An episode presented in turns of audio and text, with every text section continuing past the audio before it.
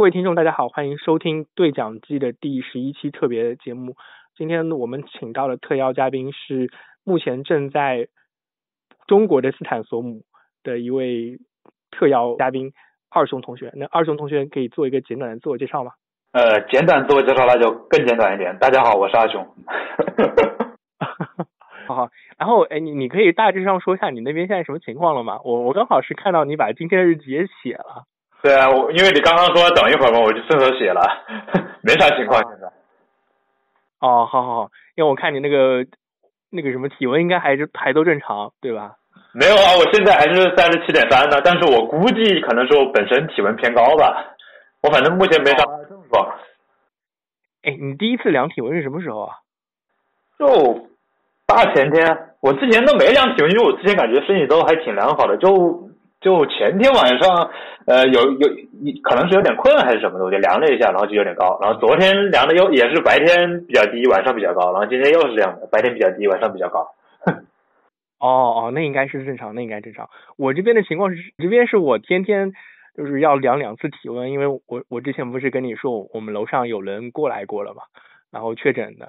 对我现现在现在浙江这边非常夸张，就是小区你都不能出，你出的话要写一个那个条子，说你就是那个出入通行证一样的东西，相当于，嗯，那真是差别很大。就是我们这边反而管的越来越严，我都觉得有点太严了。然后你们那边反而是已经没有人手了，这种感觉啊。忙不过来呀，这边就是我我我我也写了这个嘛，现在基层管理根本管不过来，反而是我之前去海南那边待了一段时间，反而那那边人管我管的比。武汉这边基层的还多一点，我我就觉得很好玩。啊，哎，不过你现在了解下来，就是除了武汉武汉的情况之外，就是周边就是其实最严重的都集中在武汉附近嘛。就湖北其他市级地区，他们情况怎么样啊？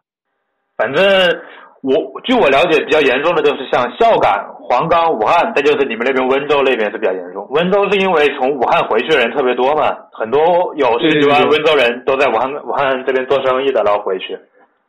嗯 嗯，然后黄冈和孝感都属于劳务输出大省，然后从也是从武汉回回那边老家的特别多，所以也是导致那边的人也特别多。但是相较武汉而言，可能还好点，因为他们那边虽然说可能医疗条件也比较有限，但是他们那边本本身确诊的人比较少，不像武汉这边，你就现在看到的八千多个啊，依然不是那个比较正确的数字。数字还是哦，我我是我跟我娘的两个都估了一下，我预计现在武汉这边可能确诊的可能有有两万左右，可能就是你一次的基本上大部分都是确诊的，基本上这个状态。哦，对对对，我们我我们我们现在群里啊，就是我们外地这些朋友就很关心武汉嘛，然后天天也就 看那数据，然后基本上也也估着大概就是疑似全部转确诊，然后最后可能会到几万人的数，就是观光武汉当地的话，我我我我还是很，我估计武汉肯定不止一万多，因为武汉现在数字上面确诊今天已经是到八千多了，而且。比如说我我娘他们医院里面甚至还有一些就是既不是疑似也不是确诊的，因为为什么呢？如果你是确诊的，你必须要就必须要转到外面那种定点医院去。但是我娘他们医院是没有这个资质的，但是我他们医院又想就是治一下自己的职工，所以呢就只能先不上报，这样才能让让他们在在里面隔离，作为高度就是作为不是疑似的疑似来作为治疗。哦天呐，我听到这声音好感动，你知道吗？我听你那个真的是我我全程看你写那个日记，我看到好几个地方就特别特别感动，你知道吗？我还就是我还截了截了你写的一两句话发到我其他朋友群群里给他们看，就他们也觉得特别感动。有吗？我有时候最后一句话假装煽情一下，就是我们到最后一句煽假装煽情一下。哎，那个我我在节目里大概怎么样称呼你比较好？因为我我我一般就叫你熊同学或者或者叫叫二熊就可以了，叫二熊就可以了。二熊是吧？好好，二熊啊，哎，你你是几几年的呀？九，我是我也是九零年，九零年十月的。哦，那我们是一年的，那好，那好说话多了，好说话多了。嗯，好好好，嗯，好好。哎，那你之前玩丧尸游戏一般玩什么丧丧尸游戏啊？我就是玩生化危机，然后重返的军种部是有点丧尸的，对吧？呃，对，然然后比如说像求生之路这种啊，还有像哎，有一个我忘了叫什么了，那个俄俄罗斯公司出的那个叫什么？呃，呃，Allen Shorter，Allen Shorter，一个有个叫丧尸枪手，还有一个叫什么枪手，什么什么的，那个那个中文名我倒是忘了，我我查一下。哦，孤胆枪手，孤胆枪手，这个也孤胆枪手，对对对，忘了他中文名了。他他这个还有很很多的自己的官方的改版，什么丧尸枪手啊，什么乱七八糟。僵尸枪枪手啊什么的，反正我这个游戏还挺喜欢玩的。然后生化危机这就不用说了嘛，感觉玩的最多。生化危机玩的最多的，我感觉还是求生之路吧，应该。其实其实就是，我觉得我们这期节目啊，就主要是以以现在斯坦索姆或者说武汉现在实际的情况，我们这真的是我我还觉得这个事情应该是比零三年那个时候，因为零三年我们都还小啊，那个是我不知道武汉零三年应该也没什么疫情吧。完全没有，整个湖北零零三年就只有几例，然后我我我娘的说法是，整个武汉的医疗人员零零三年没有一例感染的，但是今年的情况就是医疗医疗人员感染的非常严重。啊，而而且那个零三年的时候，因为它波及的范围没有那么大，就不会像这次就全部省市全部给感感染上了。当时好像应该还有一些地区是基本上是没有的。所以就是，我觉得这这次比那次更像接近于这种所谓的末日生存生存的状状态啊。对啊，市民是的呀。哎，我我我我想问一下，就是你最早发现那个有些端倪的时候啊，因为我看你那个日记里写的内容，就是当时你一开始大概在十七号的时候，那个时候应该风声还没有什么起来的时候，但是你已经开始有一些警惕性，说要囤物资之类的。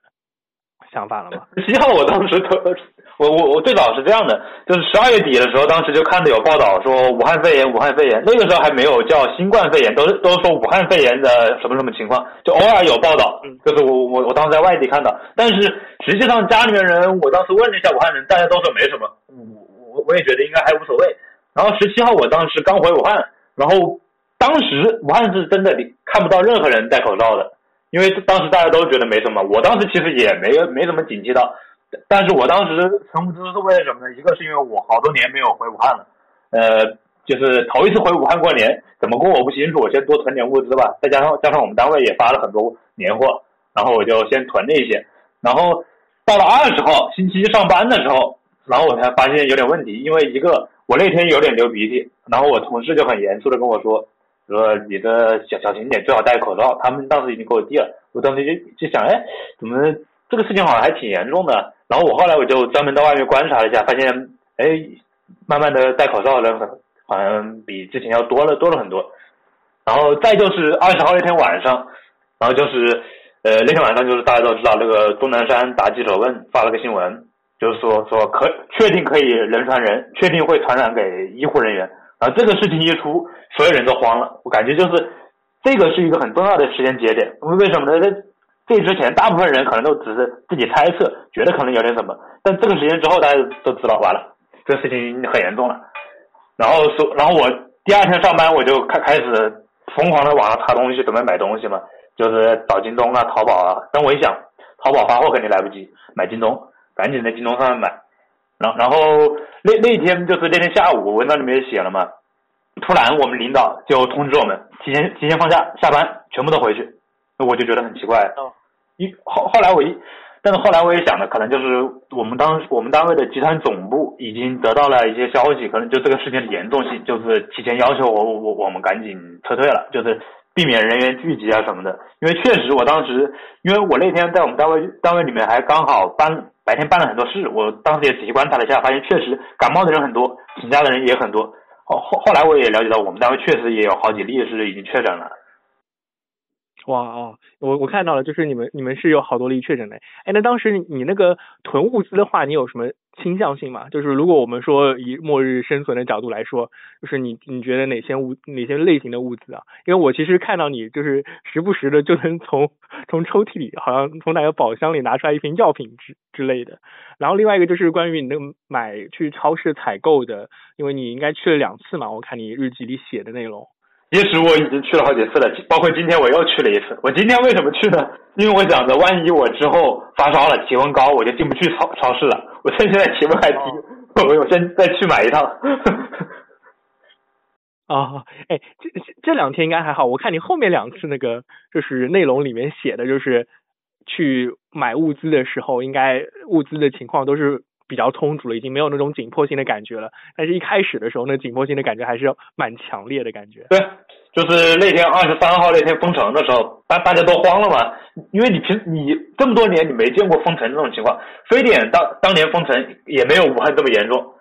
因为武汉现在相当于就是把所有的你对外的和外面对你的，然后所有的公共交通全部封住了，包括特别是封城那一天的白天之后，好多医务人员没法上班，好好多正常的秩序全部都打乱了。对那天所有人，所有武汉人都处于比较恐慌的状态，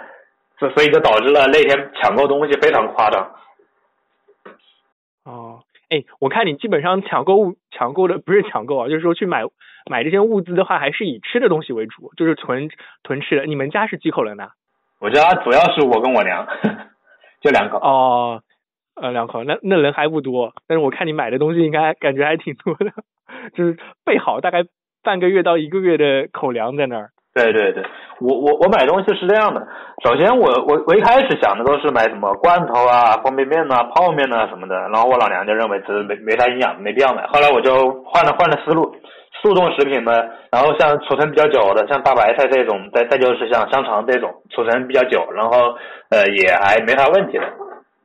因为后来事实也证明，确实没有那那么夸张。就是说，我就比如说我今天又去了一趟超市，就是。反而蔬菜比我前几天去还多一点，可能是因为去的比较早，就是排队的人特别多。哦，哎，这点倒是蛮蛮好玩的。我发现啊，就是你你在你在那边呢，就是你们虽然情况最严重，但是你们还是可以出去买物资的。因为如果不切断断这条路的话，你们前面几天啊，我看你那个日记里写的是最近两天应该那个物流。就是像那个盒马啊，像京东，他们已经恢复一部分能力了，但前面几天是连这部分都没有的，所以你们只能说自己去。但是我们这边就很不一样，就是我们这边比如说小区隔离，这小区门都出不出不去的话，我像我们那个楼，我就出不去买那个东西，就基本上还还要申请。所以 你们那边的情况倒是自己可以去超市买东西，我们这边连超市去的都买不了。因为你们那边就说整体还没有失控，还有很多的基层工作人员可以帮忙。我们这边就是你基层工作人员已经忙不过来了，你你根根本没法保证所有的全部封封锁，所以干脆就不管了。嗯 嗯，这蛮好玩的。哎，另外一个我我想问一下，就是你你你，因为你你娘是这个医务人员嘛，你们平时会有那种存药品的这种习惯吗？对对对，是有。就就包我跟我娘都有个习惯，就是喜欢囤东西，就是家里囤了很多。平常可能用不太着，但是呃突然需要用着了，就总能找到的。就比如说，呃，我卫生纸在家里囤了有大概今年都够用了。我跟你一模一样，我也特别会囤卫生纸，各种的，像呃，我们就各种各种用途的湿纸巾，然后普通的厕纸，对，还有还有卫生纸，嗯。哇，那个真是又占地方，但是好像很必须。哎，我其实平时看那个所有的生存文里面，就是这一块是特别特别重要的，就是这个东西一到时候就立刻变成紧缺物资了。就比如说像口罩，我口罩是我们单位五年前发的，我好几次都想把它丢掉。因为那那个我是一个 N 九零的三 M 的 N 九零的带阀的口罩，就是说没有 N 九五那么好，但是勉强也可以用。但我之前我就想着可能有雾霾的才能才能戴一下，但是先囤着吧，以防万一呢。就没想到就派上用场了。因为我这一次其实从哪里都买不到口罩，就武汉现现在你想买口罩根本买不到，没地方买。就包括我今天出去特地观察了一下，药店要么就没开门，开了门了就没口罩。超市里面也是口罩啊、酒精啊这种必须的都没有卖的，都买不到。就我我娘在医院，她基本上口罩也是配额制，每天大概有工作的话，可以可能给你一个或者两个，你医院带的回回来家口罩丢掉了就没有用的了，就基本就靠自己。哦，我我我妈也是在那个医院里工作的，但她是类似于医药代表的工作。然后她年前的时候，我就我记得我一一月前的时候，我就特意跟他说了，就是让他从医院里拿一些口罩回来。我我当时也完全没想到说这个会变成那么紧急的一个物资，我只是觉得他顺手拿比较顺手要一些比较方便，所以要了。然后一开始的时候，他好像拿了一大概一两袋那种一次性的医医用口罩，然后还拿了挺多的，大概有四五十个吧，就完全够我们我们家三个人，就三个人那个过个寒假没什么问题的。结果后面。再起来的时候，哇，就根本根本什么地方要不到了。然后后面是好不容易，就是我妈就托了朋友问来，大概就寄了十二个过来，我记得印象特别清楚。我妈就对那个快递特别的紧张，说哎可能要不到了，或者 半路被人劫了。结果最后要到了，哎一看只有十二个，哦，这个真是我们哎，就是口罩这个事情变成一个紧缺物资是这次我才发现的，但现在看看起来好像这个事情真特别容易发生哦。对对对，就是大家都没有料到，现在口罩变成一个硬通货了，就是最 硬通的口罩。嗯，哎呦，还蛮神奇的。一个是卫生纸，一个是对一个口罩。因为你所有人出门，你都必须要一个口罩，没口罩连连连门都出不了。现在就是。啊，但是我但是我其实后面还听了一个，就是应该是李兰娟院士还是哪个院士，就是发的消息嘛。我现在没办法，我只能去看一些那个微博或者是说。央视发的，他是说，其实你出门在外，在空旷地区的话，人人跟人之间接距离超过一米，就是，对对对，安全距离距离之外的话，你不戴口罩，其实关系也没有那么大。但是好像这句话的效果其实没有，就基本上没什么效果。就我我见到的所有的情况，还是还是戴口罩，而且一定要你不戴口罩，大家都不接近你。是，我其实其实我娘也是这么说的，就是你不戴口罩，然后到外面空旷地方的话，因为它空气是流动的，所以其实影响不大。但是反正现在已经形成这样一个惯例，你不戴口罩，大家都很很很鄙视你，很很敌视你，而而且你不戴自己也不舒服。现在已经变成，所以没办法，还是得戴。对，哎，那个我其实就说完说完物资，我还想到一个事情，我我想问问看你那边的情况，就是倒垃圾的事情。因为因为像疫情的话，其实垃圾就是各种垃圾的处理是非常重要的，因为有些有些病毒啊，它有可能就在垃圾这个循环的过程中再再次去做一个爆发。我我我们楼就是我们隔离了大概到今天是第五天时间，然后第四天左右的时候，前面四天的垃圾都放在一楼大厅上面，还没有人清的啊，我会打电话给他让他来清掉。你们那边现在整个垃圾循环的情况怎么样啊？我我我们这边反而还好，因为他物业还每天一直在清理。我们我们这边是这样的，楼底下他专门放了一个垃圾桶，然后写的是废旧口罩收集点，然后就所有人进楼层之前把口罩都丢了丢在那边，然后他们会定期来处理。但是我是觉得这个处理可能也会有点问题，因为那个口罩废旧口罩全部放在那边，这也是一个很强的一个感染源。如果处理不好的话，很容易就感染给别人了。然后然后再就有。嗯，尤尤其是处理口罩那一个人，他自己要做好防护，去拿别人口罩去处理。对，嗯，再就是平常我们垃圾还是跟平常一样，就是我们楼楼楼道里面有会放几个垃圾桶在那个楼楼道的那个楼梯间那边，然后我们就把垃圾丢到那边，然后物业人员就把它清理走了。平常反正大家也不接触，就应该还好。哦，那那还好，那还好，还维持了一个正常的秩序，相当于。啊，我自己对末日末日类。游戏或者说环境里面或者小说里面印象最深的就是他们的那个通就是整个呃会物循环就是那个像什么屎尿屁循环这个这这一个过程会完全失控，因为它那个下水道什么的都不通了嘛，然后那个自来水也没有，然后会影响很很大，就是以前你像那黑死病类类似这种疫情的传播都是因为这个问题，然后我每次一想到末日生存里面就会想到这个东西。然后就特别担心哦，这个垃圾怎么办？然后还有其他的秽物怎么办？这这个其实我跟你有关心类似的一个东西，就是我关心生活必须的，比如说像水电气这样的东西的供应。所以我因为我有一个电器。一个电力行业的群，所以我经常最近在里面问他们，看他们那边电电厂的各呃各各情况有没有什么变化呀，能不能保持正常运转的，经常问一下他们。因为这个这种基本的供应如果出现了问题，那真的就是变成末日求生文了。反正我目前了解的情况是，确实有一些地方有一定的问题，但是也在到自己各自想办法。就我文章里面也写到了嘛，有的是呃比如说放一个备件。备备备件的班本来五个班的变成四个班运转，然后留一个班就专门备的。如果这四个班是全部被感染了，这个备备的班备件的这个班就可以拿出来，让他们来进进行一个上班，保证这个电厂的正常运行。然后再就是现在也在向其他的省在求援，就是让其他省派那种各种电力的检修人员、运行人员过来帮帮忙。所以我是感觉按目前情况来看，电力应该是基本的供应应该是没问题的。水的供应，我估计应该情况也差不多，因为水厂的话比电厂的运行人员还更少一点，所以我估计问题应该也不大。嗯，哎，你说到这个，我觉得特别有感想。就是我原来是做公路方面工作的嘛，然后我们其实每次公路公路方面的养护，其实有很多应急预案的。就出了出了特别情严严严重严重的情况，我们会怎么处理？然后你跟我说到这个，就是我我一直感觉，就是虽然现在武汉的情况很差，但是你们武汉地区整个水电这两样生活最最重要的东西，就一直很稳稳定的在这儿供应着。然后而且好像应该是上面应该给了很大的。压力说这个东西这两个东西一定不能出问题，所以感觉好像这方面，因为我感觉好像是这样的，现在就是国企各大企业，它反而是都还比较稳的在供应，现在是政府的统筹能力还有反应都比较慢，就是上面指挥的人 现在稍微有有有有一点问题，就是某一些的指挥啊调度啊，就比如说他那个方舱医院就说是收收纳那种轻症人员的。他直到现在才出，还有那个全市的消毒，这也是昨天才出。像这种都应该很早很早就要开始弄的，就别的省已经弄了好久了，我我我们现在才开始弄，之前都没有。对，之前可以看到确诊的人到处跑啊，还有该消毒的地方一直没消毒啊，什么这种情况，感感觉就是政府这边动作是很慢的，但是企业这边动作是很快的。就比如说我们单位其实也很快，当时很快的就把我们立立立刻所有人都疏散，所有人回去。那个时候才是二十一号，政府还没有反应。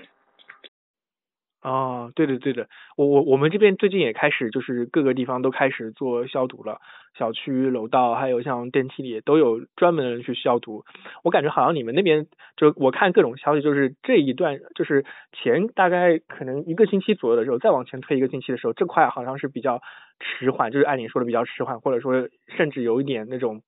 很非常滞后的感觉，所以当时就没有做做到位。但现在好像慢慢也开始好转起来了。不是当时没有做到位，是一直到昨天前天都没做到位，就这两天才开始说。我也没看到他们有没有弄啊，估计应该在弄了，只不过我没看到而已。哎哎，话说就是你你们就是你你你昨天应该也提了啊，昨天还是前天也提了那个志愿者方面的东西嘛？就他们现在是不是有很多志愿者在做这块的内容啊？就消毒，还有引流，还有做一些基层的辅助管理这种工作。我估计应该有，但是他们都没有联系我。我反正我其实前天我就报名了，但是报完名之后他们一直没联系我。然后我看到他这个志愿者的岗位设置里面其实是有这个相关的岗位的，我我看一下。但是我当时看了一下，我感觉应该挺危险，我就没报那个。我我我看到你说的了。对，我我虽然我想帮忙，但是我也怕死。啊，对，我跟我跟你一样，就是我甚至就是。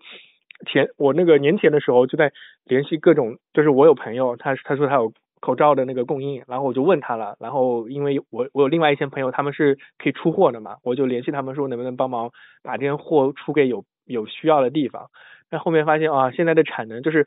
他是福建那边的一个口罩厂，年前的时候我还在问他货，他说呃年前我能出大概五十包五十包这种。一一盒一盒我能出给你多少多少，后面好像就一次性被买断很多，就年前就没有货了。本来说是八号以后有货，结果到了大概三号左右的时候，我再去联系他的时候，我想他那边应该已经开工了嘛，产能已经有一些上来了。结果他直接跟我说，他们当地的那个口罩工厂就直接被那个呃当地的政府机构，对，不是不是呃对，直接给包了。他说你这东西你就不要对外卖了，你就全部你这个产能就匹配我。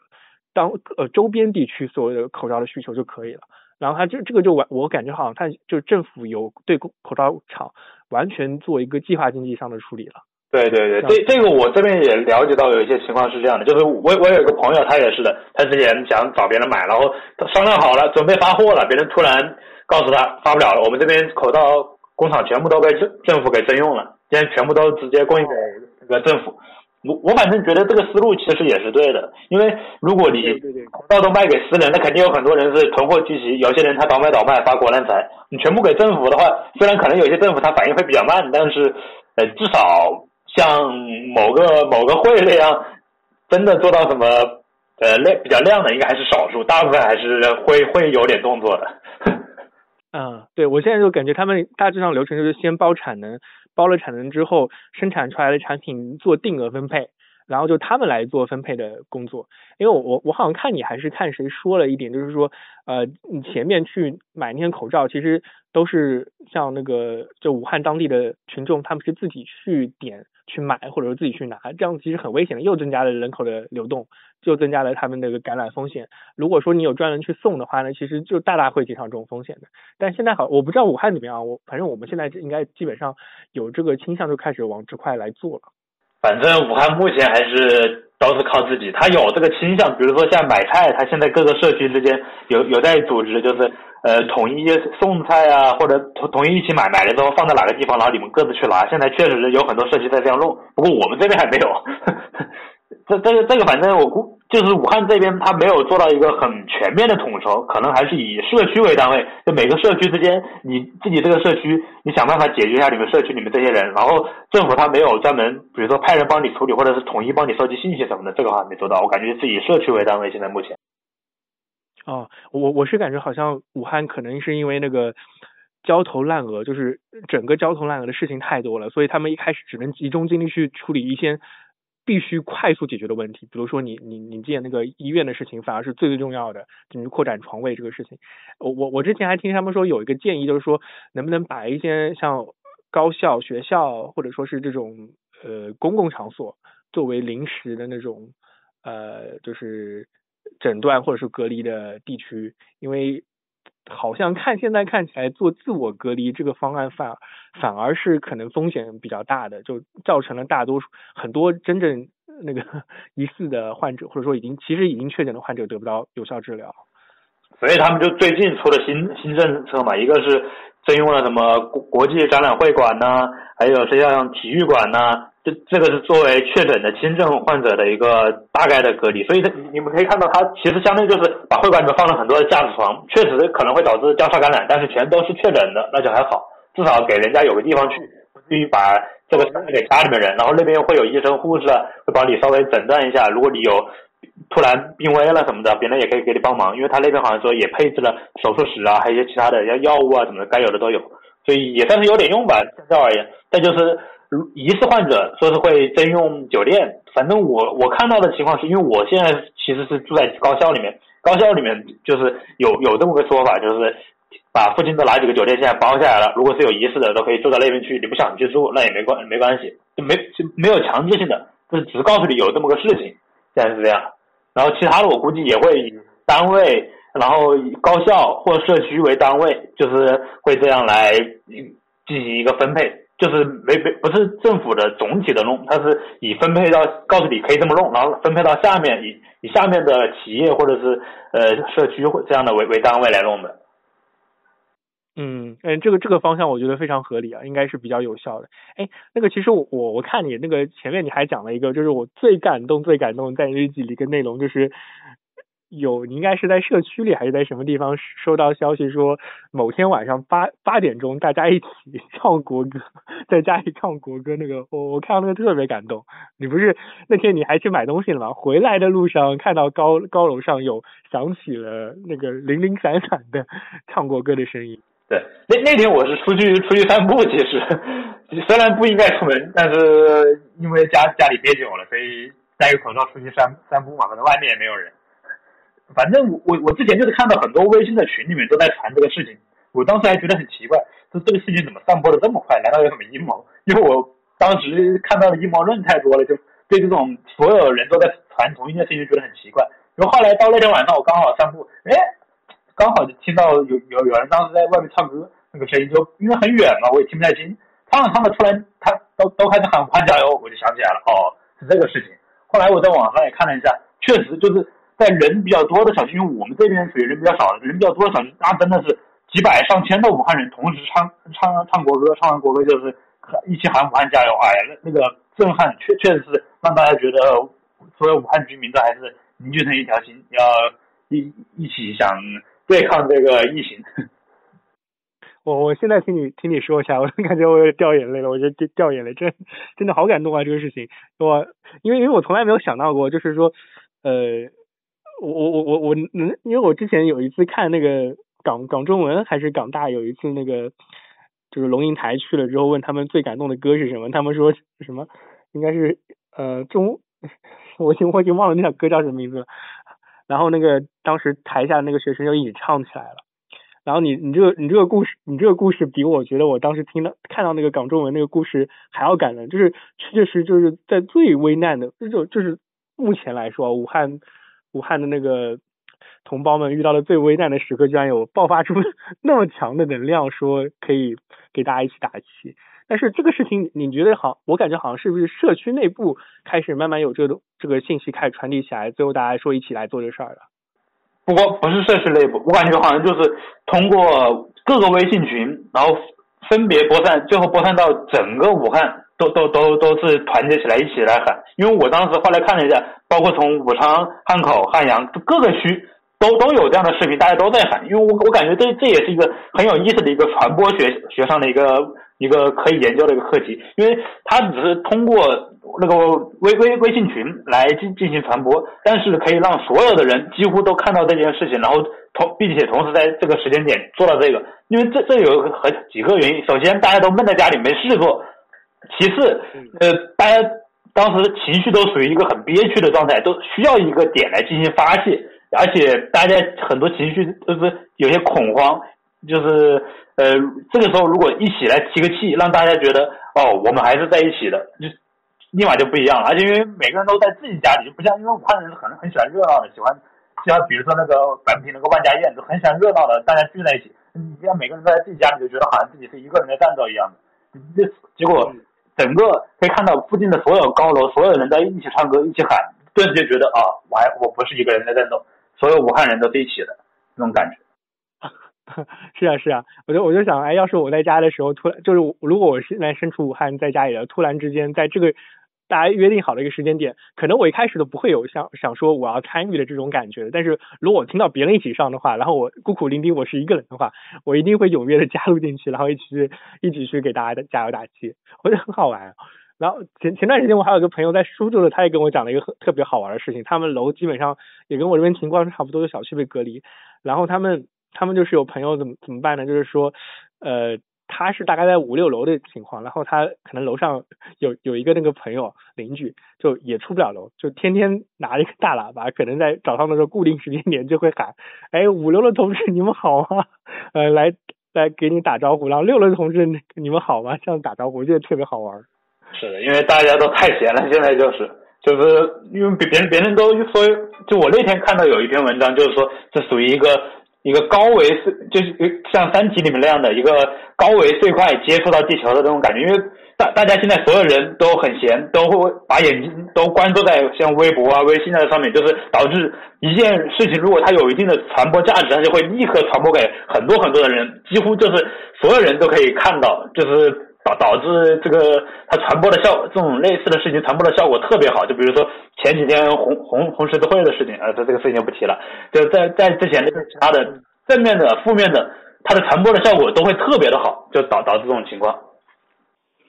哎，对对对，我你就是其实前段时间主要传播效果好都是负面的，但是你就是有有偶尔有一两个事情，就让我感觉其实正面的事情你也可以传播的效果特别好。然后这个就是我我觉得。对，我觉得很多作品里面好像提不到的，就是很多这种生存类的作品里面，它真正提到的，就是好像你在孤军奋战。那其实面对危机的时候，很多时候就会有这种正能量爆发出来，然后你能感觉到所有人都跟你在一起的感觉。就是因为平常的那种末世类的作品，一般都是什么？比如说我一觉醒来，突然发现全世界就只剩我一个人了，其他人都变成丧尸了，然后我在这个情况下，我要如何求生？他一开始的爽点，就比如说是哇。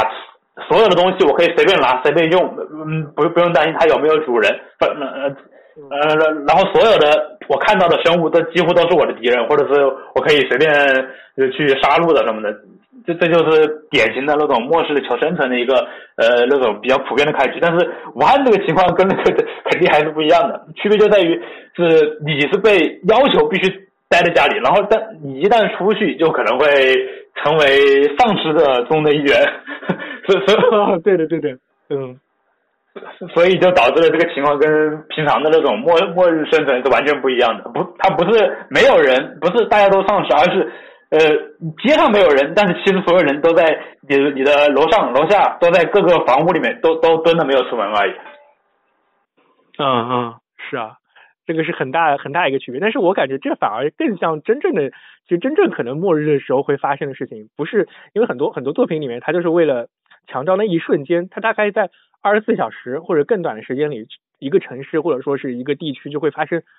大规模人口的灭亡或者说是消失这种情况。但是实际情况上，它是一个就像就像这次一样，它大概大概会经历一个月。两个月，甚至漫长到四五个月这种很漫长的一个过程，然后这整个漫长的过程里，大家都是特别特别难熬的熬过来的。我我我我其实看你的日记，我有一个感，我有一个关注点，就是我一开始是在之前是一直没有关注到的，但是我这两天自己被隔离之后，就特别特别关注的一个，就是你每天会在一开始的时候写当天的天气是怎么样的，因为我对这这个太影响心情了。我我我我前面就是我我这边被隔离，前面三天时间是大太阳，然后我每天就会在阳台上去晒太阳，就感觉哎虽然被隔离起来但还挺好的，但是后面又经历了三四天的阴雨天气，跟你那边情况有点像，你那你那边晴天那那边的情况就是也经历了几天的阴雨天气，然后那个那几对那几天好像感觉很压抑啊。对对对，就是你本身也在家里又出出不了门，然后外面又一直下雨，又是阴天，你就就会觉得有那种乌云压城城欲摧的那种感觉。但如果外面是大太阳，你在阳台上面晒会儿太阳，就觉得啊，我还是活着在。就这个时候就感觉人就像一个植物一样的，晒会儿太阳人就舒服很多。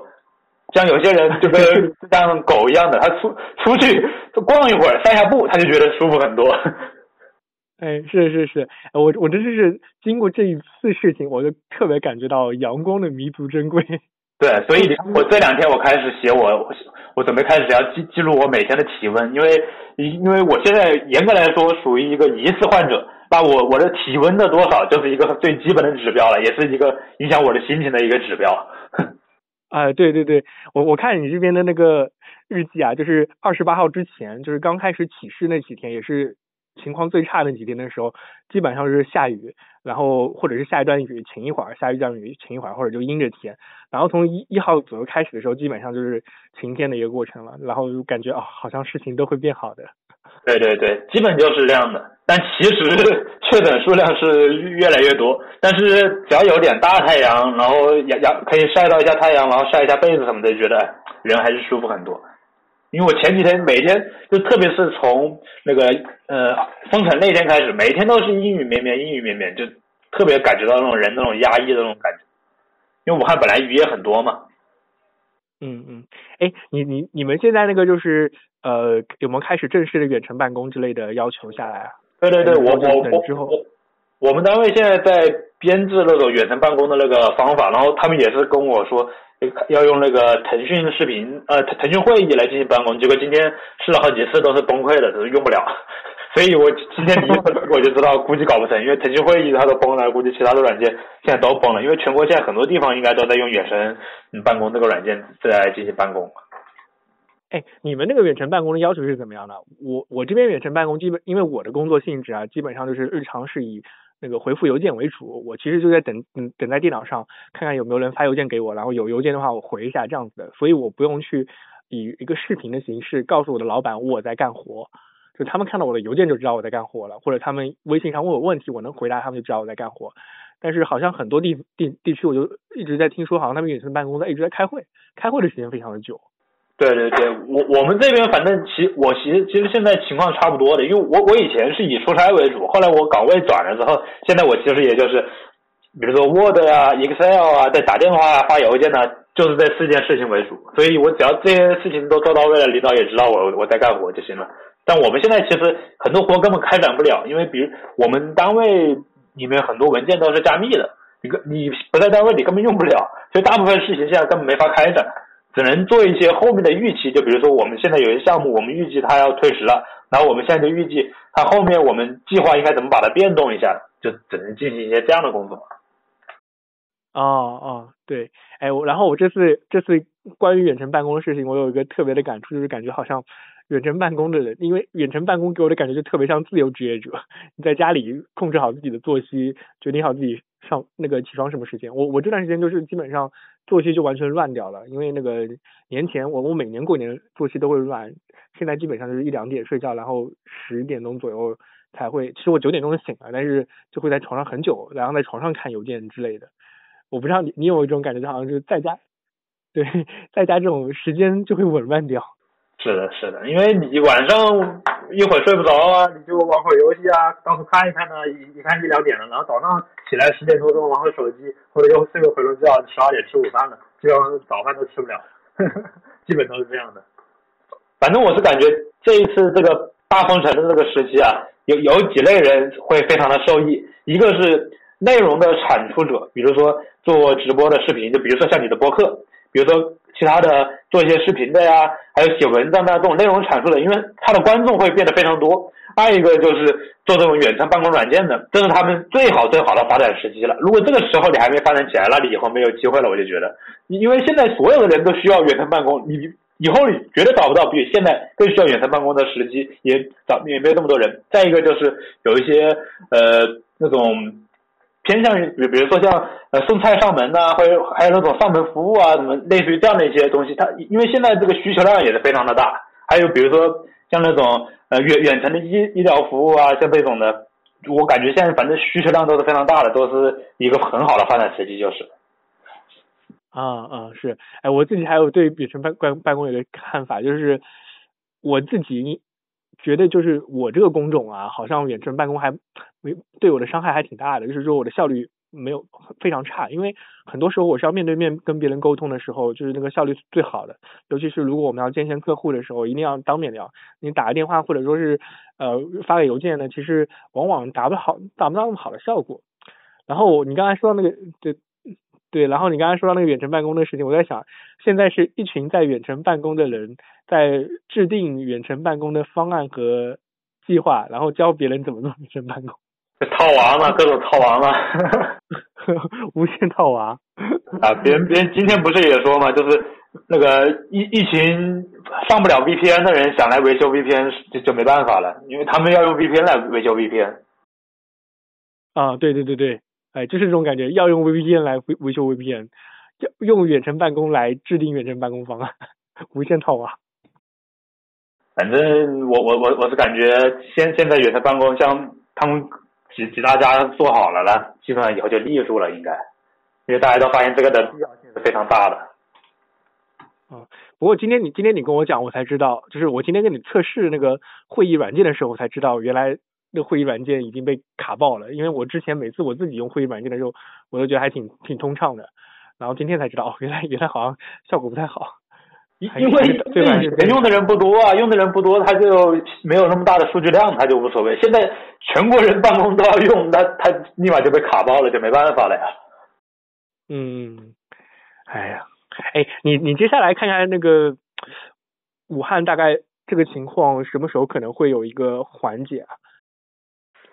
我我现在感觉是这样的，首先我一直很关注那个武汉的它确诊数量，还有它疑似的数量。然后今天我感觉我发现它有一个拐点，就是今天的那个疑似的数量，它总量没有很大的呃上升，就是它今天的疑似增长的数量和今天疑似转确诊的数量基本上是一致的，就是确诊的数量多了三千，但是疑似的总数量基本上是没变的。就我感觉这是一个很重要的拐点，嗯，就就是可能在。今天开始往后十到十四天，可能新增的疑似的就会比较少。因为我这个事情也问过我娘，她她说他们医院现在发热门诊每天接诊的人数也下降了到之前一半到三分之一的样子。这这这就意味着现在现在从没有就是从没有变成疑似或者从没有变成确诊的这个人数，现在已经下下降到很多了。如果之后确诊的人可以进行有效的治疗，让他们不要再出去扩散的话。就是半个月左右，基本上应该就不会再有很多新增的疑似和确诊。那接下来的问题就是如何把这些确诊的人，保证把他们治好，把保证把让他们都能能够痊愈。就是对于医疗系统，现在还仍然是个很大的问题。但是如果恢复的快的话，可能二月底就是很多的秩序可以慢慢开始恢复，比如说送快递啊、物流啊，还还有一些其他的一些。呃，东西都可以慢慢恢复了，我我的感觉。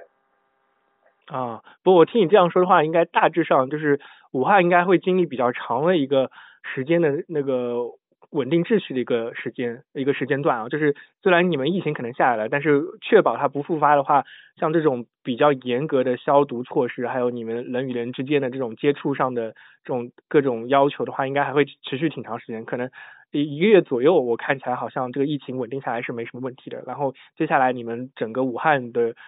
严控啊，还有包括交通系统上的这种放缓，可能要再持续个一到两个月的时间，才可以真正说走出这次阴霾。我我反正是感觉，比如说交交通系统的恢复，我觉得呃可能二月底二月底之前说不定就可以恢复了。再就是像物流啊这些都可能可以恢复。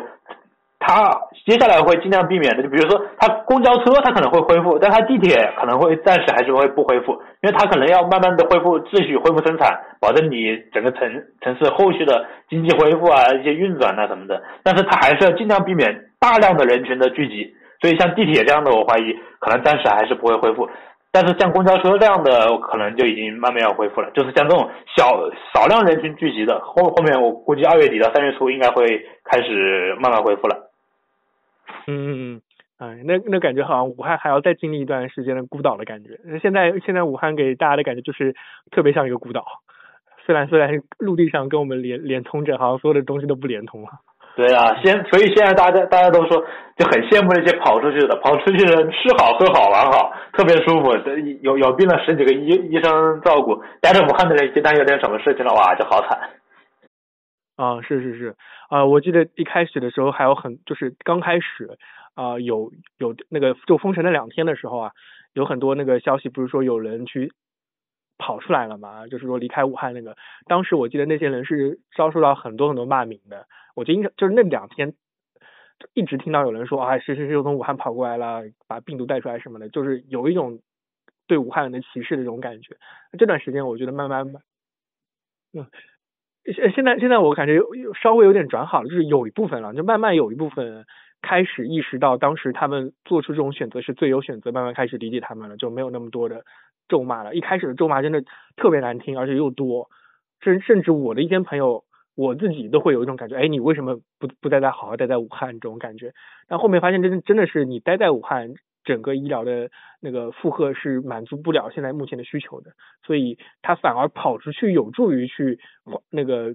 就是说找到更好的医疗资源去帮助他解决问题。但实际上就是呃比较可恶的是，有些人可能是不说我是武汉来的，你说武汉来的反而是更好的。就像我们那个齐金霞，你说了武汉是好吃好喝好住，他现现在现在其实大家就是骂的对象就变了，一开始就是所谓的恶魔猎手。所所有的武汉人呢，湖北人呢，只要出现了，别人别人骂呀，要打他呀，要把他抓起来报警啊什么的。现在大家就是对于那种，就是说我我我从武汉回，但是我隐瞒或者我已经有症状了，我还到处晃，到到处去吃饭。就比如说最近出现的那个，这今天出现那个晋江毒王。就是的，他他已新疆毒，你有症状了，还到处吃饭，跟还跟别人划拳喝酒，结果传染给了好多人，就把晋江那边